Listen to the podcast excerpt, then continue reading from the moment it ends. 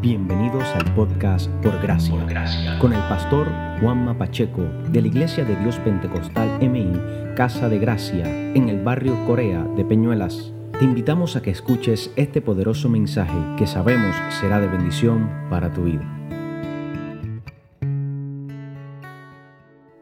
Ha resucitado. ¿Cuántos pueden decirlo y declararlo? Cristo ha resucitado. Cristo ha resucitado. Cristo ha resucitado.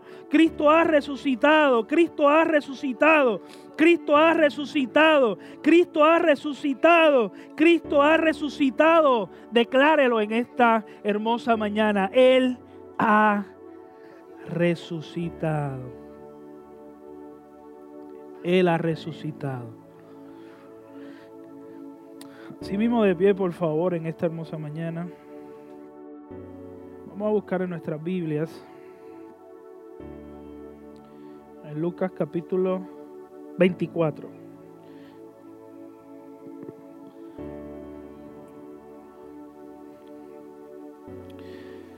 Gracias Dios, tú has sido bueno Dios. Tú has sido bueno Dios. Tú has sido bueno Dios. Lucas capítulo 24. Quiero que demos lectura específicamente al versículo 4, versículo 5, versículo 4 y versículo 5, por favor. Lo tenemos, amados. Lucas capítulo 24, versículo 4 y versículo 5. La palabra de Dios en el nombre del Padre, del Hijo y del Espíritu Santo. Amén. Aconteció que estando ellas perplejas por esto, ellas aquí separaron junto a ellas dos varones con vestiduras resplandecientes. Y como tuvieron temor y bajaron el rostro a tierra, les dijeron, ¿por qué buscan? ¿Por qué buscáis entre los muertos al que vive. Y como tuvieron temor y bajaron el rostro a tierra, les dijeron, ¿por qué buscas entre los muertos al que vive? Incline su rostro, iglesia, por favor, y vamos a orar. Amantísimo Dios y Padre Celestial. Gracias Dios te damos por este hermoso y excelente día que tú nos regalas. Día en el que el Señor podemos llegar a este lugar y poder declarar, Señor, y celebrar que has resucitado. Diariamente tenemos que hacerlo, pero hoy, Señor, recordamos ese momento donde se abre la tumba, se remueve la piedra, allí no hay queda nada, simplemente una tumba vacía, porque sabemos y creemos y entendemos que tú has resucitado. El mayor milagro en la historia jamás relatado, Señor Jesús es como un hombre vence la muerte y resucita por nosotros. No queda nada en la tumba, simplemente unas vestiduras allí, una piedra y un hueco vacío. Porque ya tú no estás ahí. Tú estás en el cielo y has resucitado en tu nombre. Amén y amén. Pueden tomar asiento.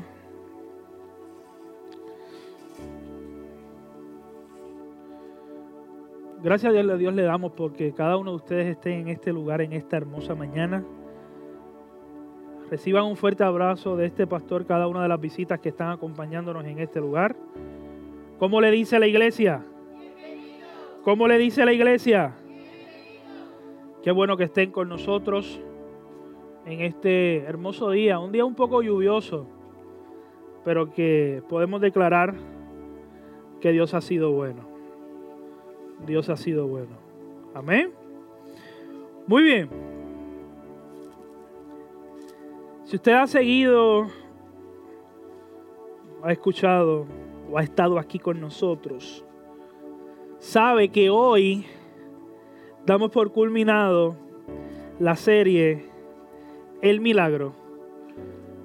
Una serie de cinco sermones que estuvimos hablando de algunos milagros de los que Jesucristo hizo aquí en la tierra, como por ejemplo, cómo le dio a comer a más de cinco mil personas con simplemente unos panes y unos peces.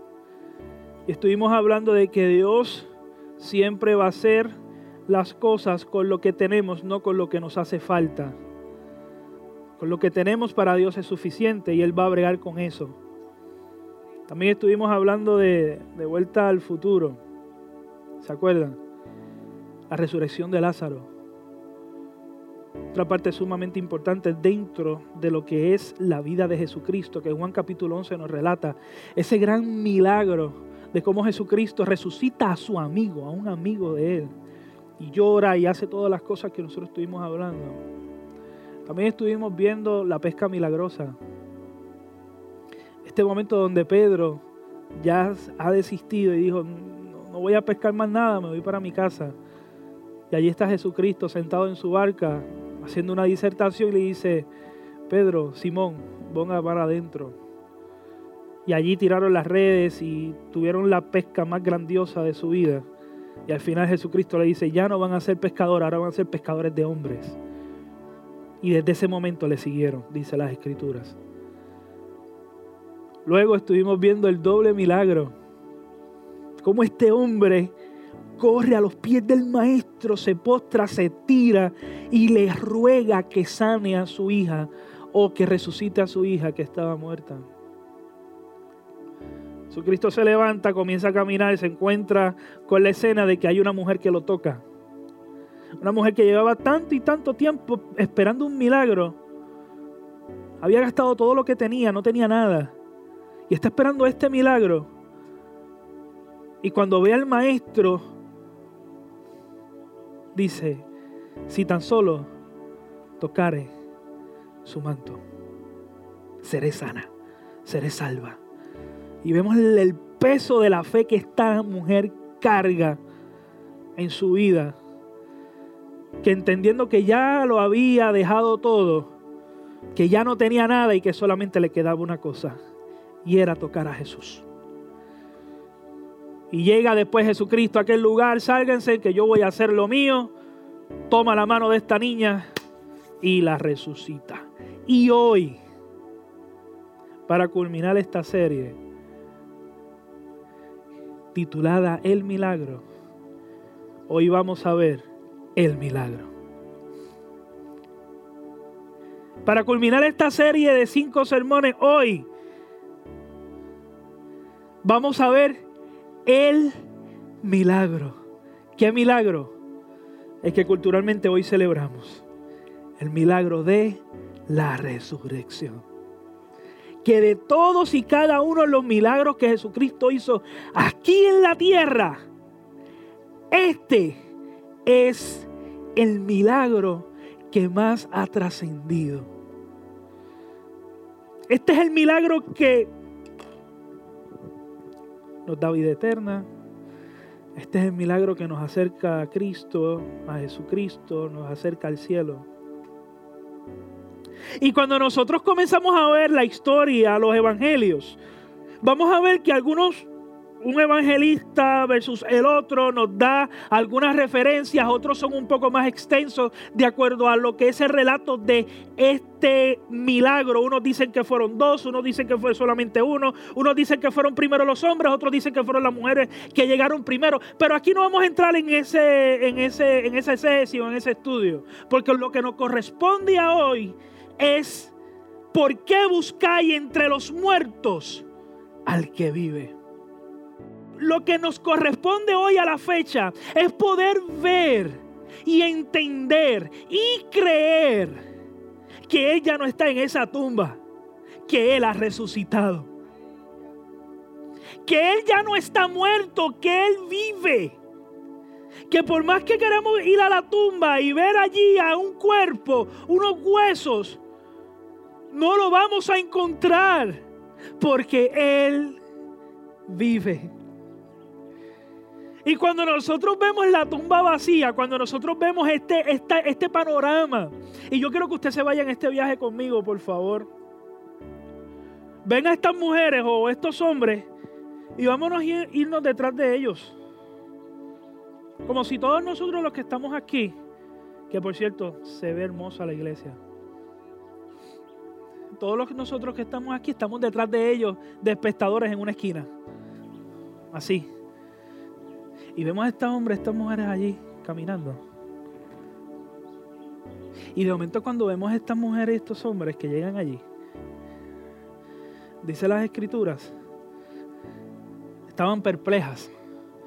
Y nosotros estamos viendo a estas mujeres que perplejas. Cuando uno está perplejo, uno está asustado, este, asombrado, eh, no sé, con los ojos así de grandes, boca abierta, mano en la cabeza, no sé. Están perplejas. Y nosotros estamos mirando a estas mujeres perplejas. Y nosotros vamos a ver que se van a parar dos hombres al lado de ellas. Dice la escritura y separaron a ellas dos varones con vestiduras resplandecientes. Y nosotros acá estamos perplejos también de lo que estamos viendo. Imagínense la, la escena. Estamos perplejos porque ellas están perplejas y ahora nosotros estamos más perplejos porque separan dos hombres al lado de ellas con vestiduras resplandecientes que nosotros no lo hemos visto, ellas tampoco. Y tuvieron temor. Y nosotros estamos viendo el temor de estas mujeres allí. Y escuchamos a lo lejos cuando estos hombres le dicen, ¿por qué buscáis entre los muertos al que vive? Vamos a hacer un recorrido por la tumba de Jesucristo. ¿Me acompañan? ¿Me acompañan, iglesia? ¿Me acompañan? Vamos a hacer un recorrido. Y vamos a buscar dentro de la tumba de Dios, de Jesucristo. Vamos a buscar dentro de esta tumba y como la encontramos vacía, vamos a buscar dentro de ella qué podemos obtener de esta tumba vacía. De que Jesucristo no esté en aquel lugar. ¿Qué usted y yo obtenemos? Primero, la tumba vacía de nuestro Señor Jesucristo nos da confianza. Eso es lo primero que nos da nosotros ver la tumba vacía de Jesucristo. ¿Por qué? Miren esto. Desde el principio, durante y al final de su ministerio, Jesucristo siempre declaró a sus discípulos y a las personas que le estaban escuchando que en algún momento resucitaría, específicamente al tercer día. Y dentro de aquella escena, dentro de las personas que le escuchaban, dentro de las personas que le estaban siguiendo para bien o para mal, había cierta desconfianza Muchas personas comenzaron a molestarse. Personas iban en contra de él simplemente por él declarar, él declarar que iba a morir, pero que el tercer día iba a resucitar. Mucha gente no entendía esto. Mucha gente se molestó con Jesucristo. Incluso muchas personas pensaban que Jesucristo estaba loco. ¿Cómo está diciendo que al tercer día va a resucitar? No tan solo eso también dijo que había venido del cielo, que era más que un profeta. Dijo que era el Dios encarnado. Juan capítulo 1, versículo 1 nos dice que Él es el verbo, el verbo que se hizo carne. Eres la palabra. Lo que los profetas habían profetizado, valga la redundancia, en algún momento dado eh, de su vida en el Antiguo Testamento, ahora se está cumpliendo con Jesucristo. Él es la promesa viva, la promesa encarnada, el verbo encarnado. Y esta tumba vacía nos está dando confianza, porque lo que él había prometido, lo que él había dicho, hoy se está cumpliendo. Hablemos de la confianza. Cuando usted le da confianza a una persona, independientemente en lo que sea, uno espera que las promesas que se hagan, ¿sé qué? ¿Sé qué? Se cumplan. Usted espera que cuando alguien le hace una promesa a usted, esa promesa se cumpla.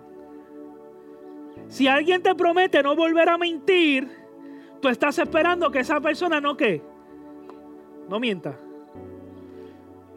Si una persona te promete que va a cambiar, uno está esperando que esa persona qué? Cambie. Si tú como padre, tu hijo te promete, papi, voy a botar, a, mami o papi, voy a botar la basura hoy, usted está esperando que qué? Que se vote cuando. Ah, bueno, ahora. Creo que todas las madres y padres pensaron el ahora. Jóvenes, traté de ayudarlos, pero es ahora. No es hoy, es ahora. Y no es lo mismo. Hoy tiene 24 horas, ahora es menos de un minuto. Así que, pero, eso lo discutimos luego. Cuando usted promete algo, usted está esperando que alguien le cumpla. O cuando alguien le promete algo a usted, usted está esperando que se lo cumplan. Y cuando se lo cumple se genera cierta confianza. Porque te está cumpliendo. Está cumpliendo la palabra que salió, la promesa, se está cumpliendo en tu vida. Tu relación, en tu amistades. Pero ¿qué cuando usted promete y usted mismo no cumple? Porque es bien interesante nosotros hablar cuando nos prometen a nosotros y no nos cumplen, nos molestamos. Pero ¿qué cuando nosotros mismos prometemos y nosotros mismos no cumplimos? No tan solo a la gente que nos rodea, cuando le prometemos cosas a Dios. Pero ¿qué sucede? Que dentro de la tumba no sucede eso. Dentro de la tumba hubo una, dentro de la tumba hubo una promesa y hubo un cumplimiento. Se genera confianza. Jesucristo, la tumba vacía nos genera confianza a nosotros. Y este hecho tan brutal de que cuando fueran a la tumba y no hubiese nadie, no hubiese nada en aquel lugar, genera confianza para cada uno de nosotros. ¿Por qué? Porque podemos confiar en alguien aquí en la tierra y que se llama Jesucristo. El hombre, la mujer nos pueden prometer y nos pueden fallar mil y una vez, pero hay uno en la tierra que jamás y nunca nos va a fallar, que jamás y nunca nos va a mentir, que jamás y nunca va a dejar una oración sin contestar, porque la tumba vacía genera confianza y cada uno de nosotros debemos confiar en el Padre Celestial. Simplemente por ello, porque jamás nos va a mentir. Jesucristo nunca nos va a mentir. Jesucristo nunca va a dejarnos en desconfianza a nosotros con Él. Y eso es lo primero que genera la tumba vacía. Confianza. Segundo, tercero, eh, segundo. La tumba vacía, ¿sabe lo que nos indica? Que podemos empezar una nueva vida en Cristo.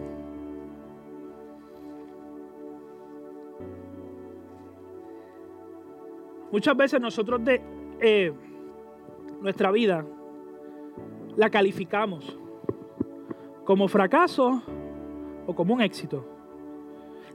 Independientemente de las cosas que pasen, muchas veces nosotros decimos, mi vida ha sido un éxito o mi vida ha sido un qué? Un fracaso. Pero miren qué interesante que esa tumba vacía nos da a nosotros la esperanza de empezar una nueva vida en Cristo. ¿Qué significa empezar una nueva vida en Cristo? Las cosas, viejas ya pasaron, es aquí, son todas hechas. Nuevas. ¿Qué esto significa? Que no importando lo que tú hayas hecho en tu pasado o estés haciendo en tu presente, al momento que la tumba está vacía, puedes obtener una nueva vida en Cristo. Y, es, y la resurrección nos da esa nueva oportunidad. ¿Por qué? Porque los errores del pasado pueden ser borrados. Pregunta que les hago a ustedes. ¿Quién no ha cometido un error en este, en este planeta, en esta vida? ¿Quién? Nadie. Todos. Comenzando por este servidor. Todos hemos cometido errores en nuestra vida. Errores que arrastramos todavía. Son ese tipo, yo le estoy diciendo de ese tipo de errores que se te impregnan en tus hombros y no te dejan crecer y no te dejan caminar. Son ese tipo de errores que cuando tú te levantas por la mañana y te topas con el espejo, lo primero que te viene a la mente es el error craso que cometiste. Y que no encuentras el perdón en ningún lugar.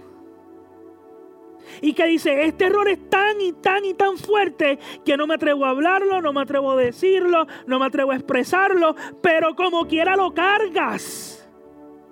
Y cuando tú tienes una carga en tus hombros, no te deja caminar, no te deja crecer. Comienzas a menguar, tu cara comienza a cambiar. La tristeza comienza a, a invadir tu mente y tu rostro.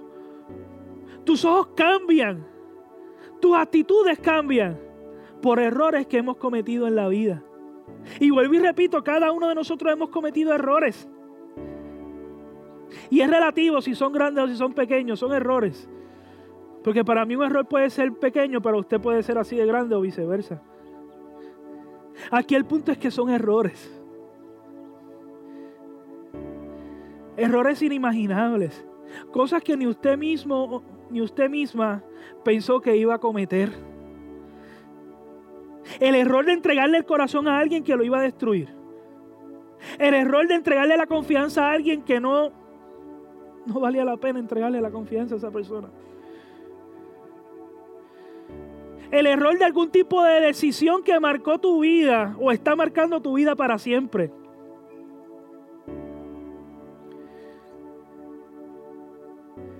Y pudiésemos estar aquí hasta mañana hablando de todos los errores que hayamos podido cometer.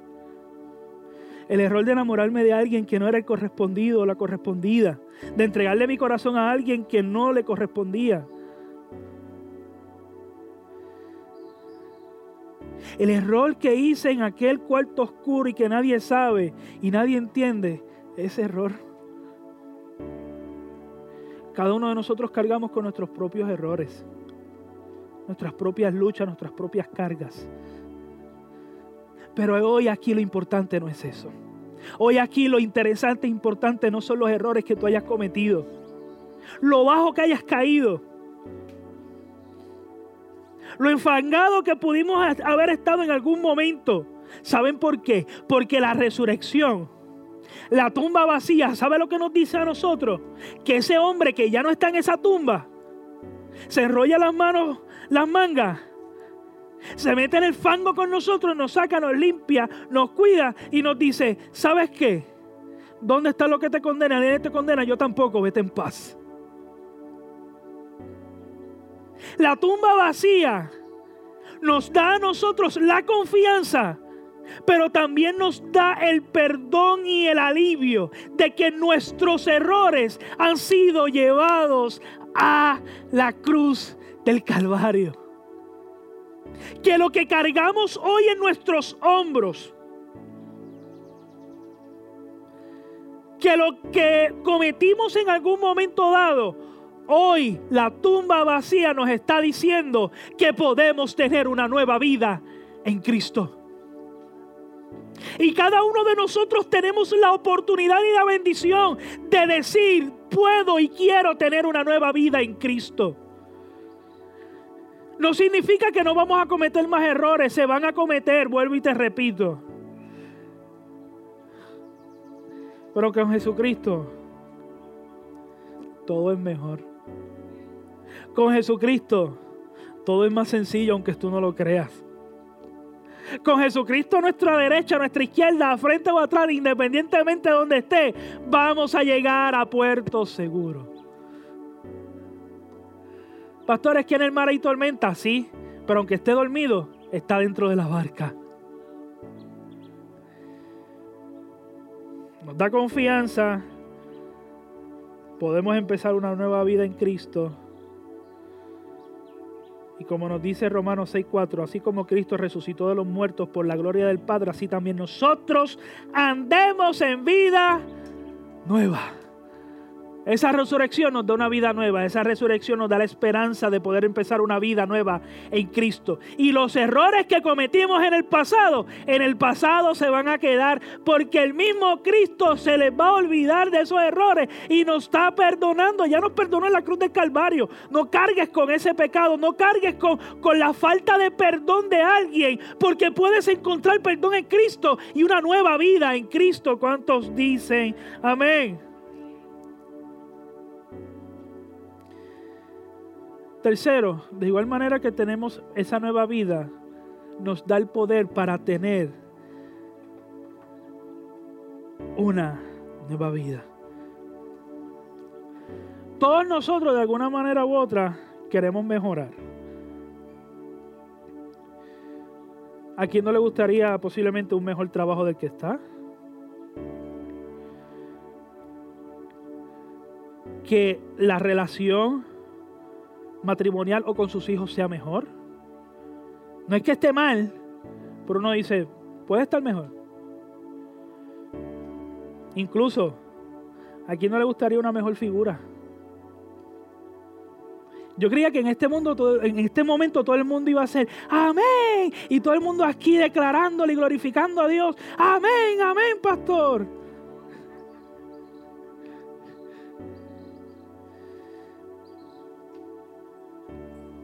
Todos nosotros queremos algo mejor de lo que tenemos.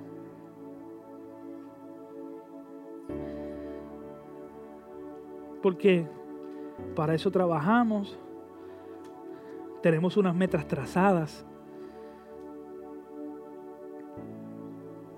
Pero a nosotros nos va a dar eso la tumba vacía. Y Jesucristo resucitado es el único que nos da poder para vivir como Dios quiere que nosotros vivamos. ¿Saben qué? La nueva vida en Cristo y esta tumba vacía te da el poder o las fuerzas para dejar lo, lo que no corresponde a Cristo. Te da el poder para dejar el orgullo. Te da el poder, la resurrección, la tumba vacía. Te da el poder para tú poder dejar o olvidar el rencor. Te da el poder para dejar la mentira. Te da el poder para dejar las cosas que usted sabe que te están aguantando y no te dejan crecer. Hablamos de las cosas y de las cargas que tenemos de los errores. Pero también la resurrección nos da el poder de los pecados que hemos cometido o que estamos cometiendo, poder dejarlos.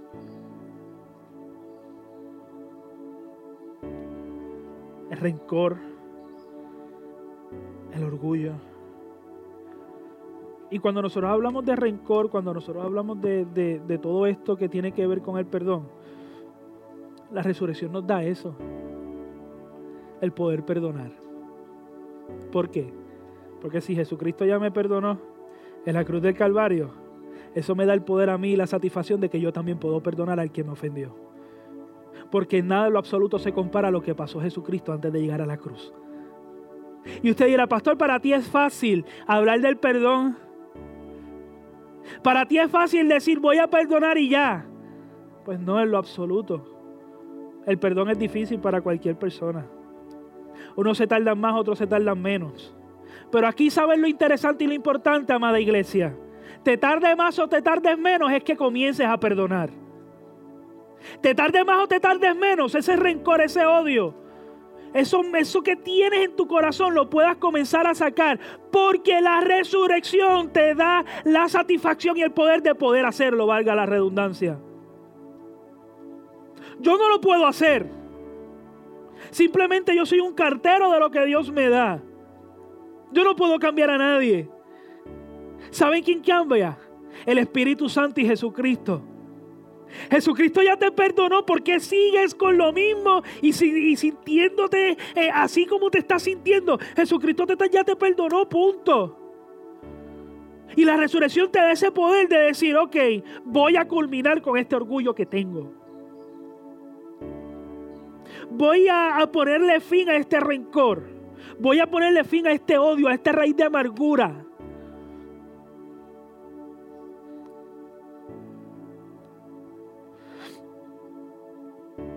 Imagínense si el Espíritu Santo pudo controlar la muerte y hacer que Jesucristo se levantara de los muertos. ¿Tú piensas que no va a poder ayudarte a controlar todo eso? ¿Tú piensas que el Espíritu Santo no va a poder ayudarte a perdonar como se supone que tú perdones? Tú piensas que el Espíritu Santo no te va a dar eh, la ayuda, el poder de usted poder decir, valga la redundancia, ya hasta aquí no voy más. Necesito confiar en Cristo porque necesito una nueva vida en Cristo y Él me está dando ahora el poder para tener esa nueva vida en Cristo. Eso es lo que me da la resurrección. Eso cuando yo miro la tumba vacía, eso es lo que me está dando hoy. Eso ocurrió hace dos mil y pico de años atrás. Pero hoy nosotros podemos declarar y decirle gracias a Dios. Nosotros podemos declarar y decirle gracias a Dios porque la tumba vacía me está dando tantas y tantas cosas. Aunque está vacía me sigue dando. Aunque está vacía me sigue proveyendo. Aunque está vacía me está ayudando a hacer todo esto. Y si quieres vencer en el mundo necesitas tener plena confianza en Jesucristo y el poder que te da la resurrección, poder obtenerlo. Para poder vencer en el mundo. Cuarto, Jesucristo resucitado nos da esperanza.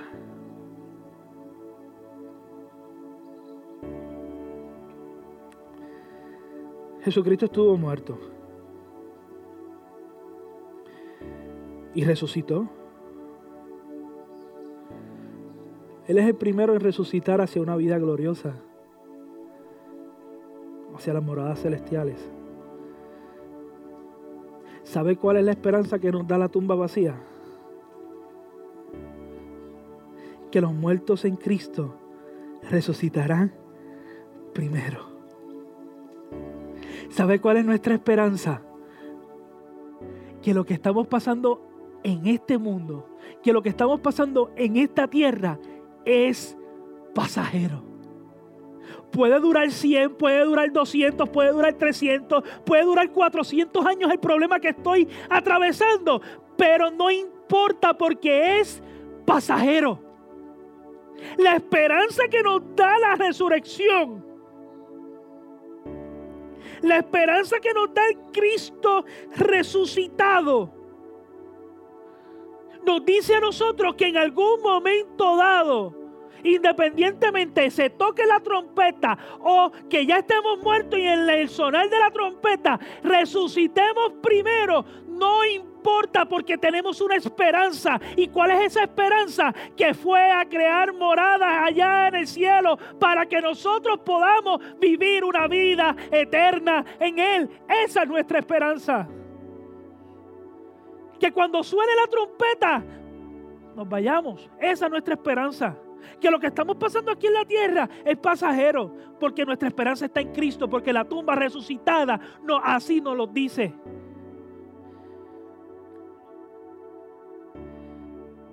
Que hoy tengo un problema grandísimo, que hoy no puedo con la vida, que hoy no puedo más, que hoy quiero quitarme de todo, quedarme en mi casa allí encerrado en un cuarto, llorando y sin saber de nada. El Señor te dice que hay una esperanza. Que ya no soportas el problema que estás. El Señor te dice que hay una esperanza.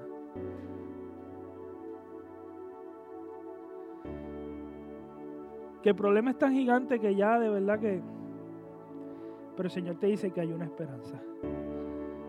¿Y cuál es esa esperanza? La vida eterna.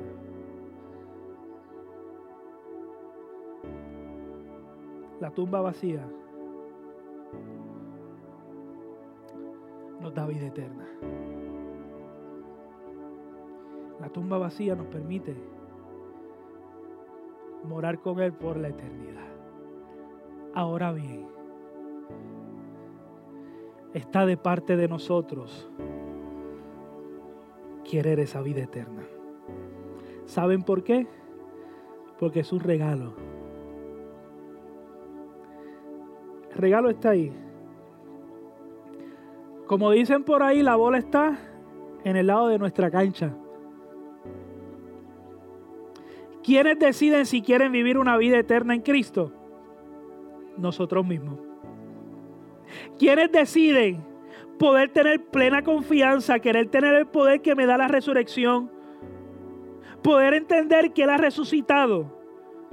Poder tener firme esperanza en Él. ¿Quién decide eso? Nosotros. Nadie más. Amada iglesia, son las seis de la mañana. Ya ha amanecido. Ya amaneció. Y con él el día.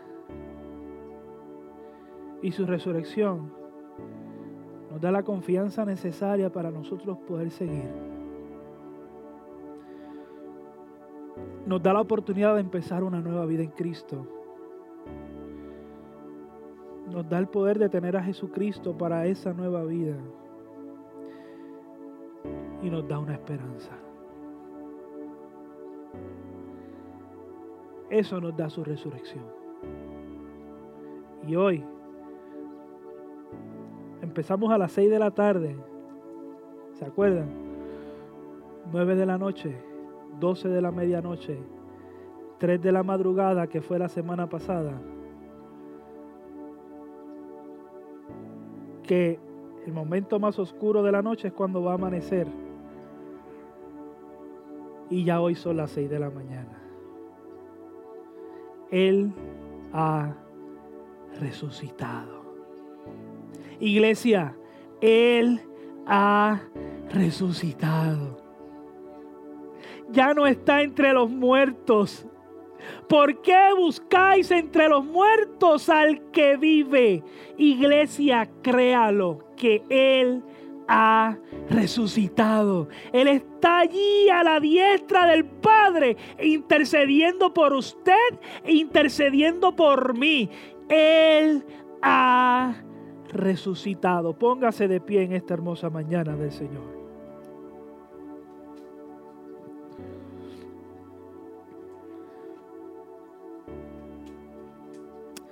Gracias Dios.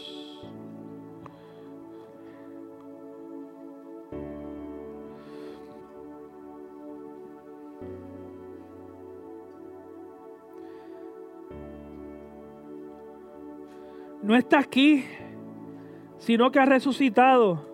Acordaos de lo que os habló cuando aún estaba en Galilea diciendo, es necesario que el Hijo del Hombre sea entregado en manos de hombre, pecadores y que sea crucificado y resucite al tercer día. Lo que sucedió era un cumplimiento de la palabra de Cristo.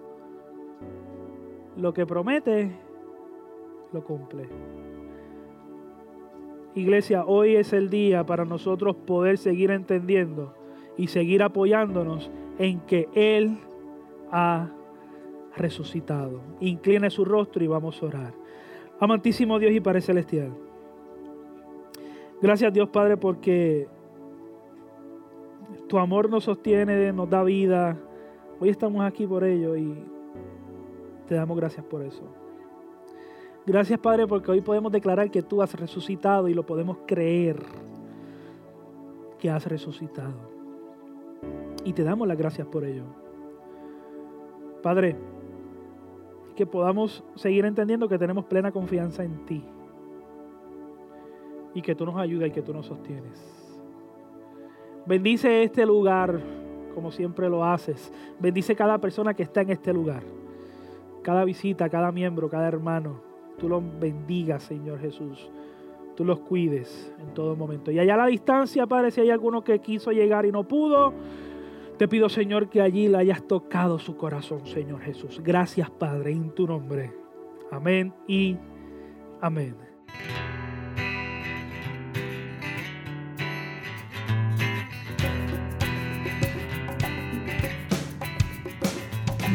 Este fue el podcast Por Gracia con el pastor Juan Mapacheco. Esperamos haya sido de bendición para tu vida y te invitamos a que compartas este mensaje con alguien más para que también sea edificado. Si no tienes un lugar donde congregarte, te invitamos a que hagas de Casa de Gracia tu casa. Búscanos en las redes sociales para más información. Y recuerda que todo es por gracia. Por gracia.